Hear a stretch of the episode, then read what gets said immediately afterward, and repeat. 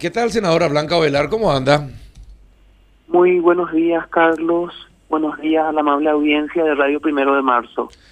Bueno, senadora, ayer vi eh, muchos mensajes en los eh, grupos eh, sociales y en el Twitter acerca de un proyecto que estás que presentaste o vas a presentar de aumento de impuestos. Nada que ver. La gente no es escucha bien o no sé si deliberadamente o por ligereza desinforma. Yo lo que dije, resulta que cada sesión siempre se recuerda, sobre todo un sector político, de la propuesta que ellos hicieron y que nunca se aprobó. Hmm. Entonces yo dije, que nosotros tenemos que entender que revisar la estructura tributaria requiere una capacidad de diálogo pluralista y amplio. Sí tenemos que entender que tenemos que sentarnos con todos los sectores, que unilateralmente desde un sector no vamos a promover. Yo no propuse ningún impuesto, ni mucho menos. Lo que dije es que se tiene que sentar a dialogar, porque, Carlos y amable audiencia, la esfera de lo público se construye con la razón que dialoga. No hay posibilidad alternativa alguna que desde visiones sectoriales, medio como imponiendo, se quieran avanzar en cuestiones tan claves para nuestro desarrollo como el tema de la estructura tributaria, el tema de la organización del Estado. Y evidentemente ese es un tema tabú que muchos sin escuchar ya dijeron que yo propuse luego. Yo lo que propuse es entender que la construcción de lo público se hace desde la capacidad de diálogo y ese diálogo sin, sin, sin sesgos. Eh, no es posible desde visiones parcialistas eh, imponer, no es posible eso, se requiere capacidad de diálogo. Eh, nosotros tenemos que aprender eso, no hay alternativa. Bueno, qué bueno que aclara. Porque también es innegable, Carlos, que hay un despliegue de campañas de desinformación. Sí, obviamente. eso es global, es una cuestión global. Entonces hace falta eh, eh, encontrar mecanismos de entendimiento, de diálogo político, no solamente venir a recitar un verso en una sesión, sino que hay que tratar de mantener eh, espacios de construcción colectiva. Eh, nuestro Estado adolece de un montón de, de problemas, tenemos que depurar en todos los aspectos las distorsiones que existen en la gestión del Estado, tenemos problemas de corrupción, pero tenemos contrapartida en la ley de información pública, entonces, ¿cómo establecemos mecanismos de mayor control? Eso requiere construcción dialógica. Eh, pero también es necesario analizar la viabilidad de un Estado con menos de, de 10% de presión tributaria. No sé, eso hay que poner sobre la mesa. Eh, de eso se trata lo que dije. De ninguna manera propuse un nuevo impuesto. Obviamente la gente escucha eso y sí.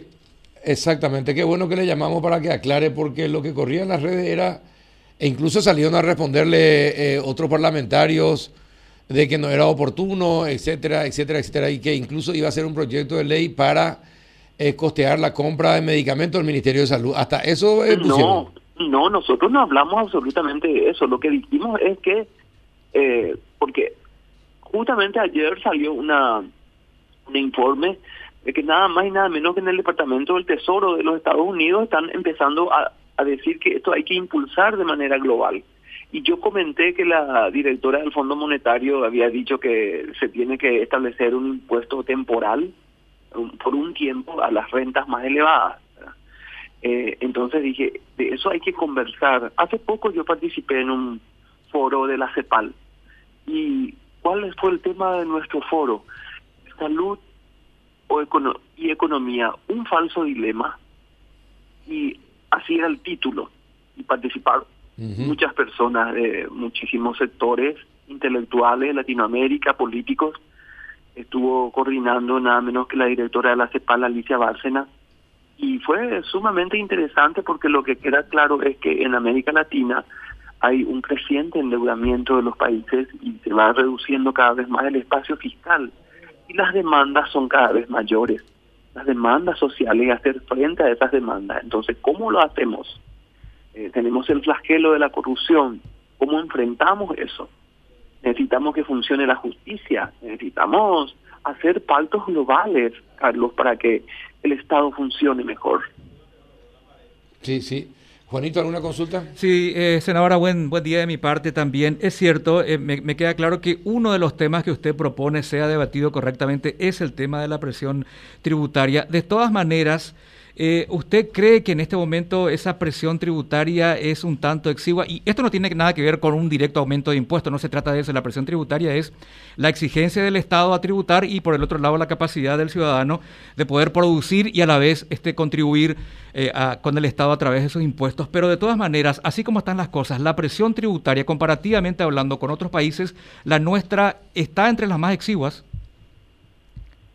absolutamente la más baja de todo el Mercosur, de toda la región y una de las más bajas del mundo. A mí me encantaría que comparen la presión tributaria que existe en otros países.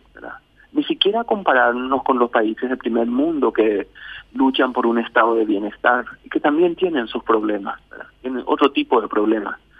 Pero nosotros tenemos tenemos que pensar eh, y muy de fondo porque los los impuestos son indirectos eh, necesitamos revisar la estructura y poner sobre la mesa un sinceramiento de cómo se eh, cómo se administra el Estado, transparentar la gestión, corregir las distorsiones, hacer un pacto por la justicia para que el que se afana recursos públicos pague, que eso sea un delito imprescriptible. Necesitamos un conjunto de medidas como Estado para poder hacer frente a las crecientes demandas sociales, porque las demandas sociales son cada vez mayores. Imagínense lo que significa esta pandemia, como azota a toda la humanidad y a nuestra sociedad, a quien golpea mucho más fuerte, al más, al más débil, que tiene que hacer frente a, a la compra de medicamentos, que en sus ingresos cotidianos no cabe un solo gasto, un solo gasto más y de repente tiene que hacer frente a eso. ¿Y quién salva? El Estado tiene que ser. El Estado, de hecho, está demostrando que salva. Salva la salud, salva la economía. Por eso necesitamos que el Estado se robustezca, que sea fuerte, que sea este, una institución transparente, que rinda cuentas a la sociedad de lo que se hace en un proceso de mucho más acceso y empoderamiento de la sociedad, de la información que tiene que ser pública. Ese es un proceso global, estamos en eso. Eh, ese es el debate hoy en el mundo y nosotros no podemos estar ajenos no podemos seguir desde nuestro sectarismo solo buscando culpables porque eso no va a resolver el problema.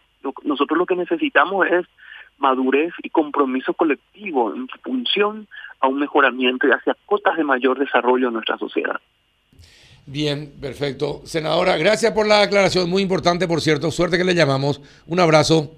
Muchas gracias, un abrazo a ustedes y que tengan feliz jornada y sigamos cuidándonos.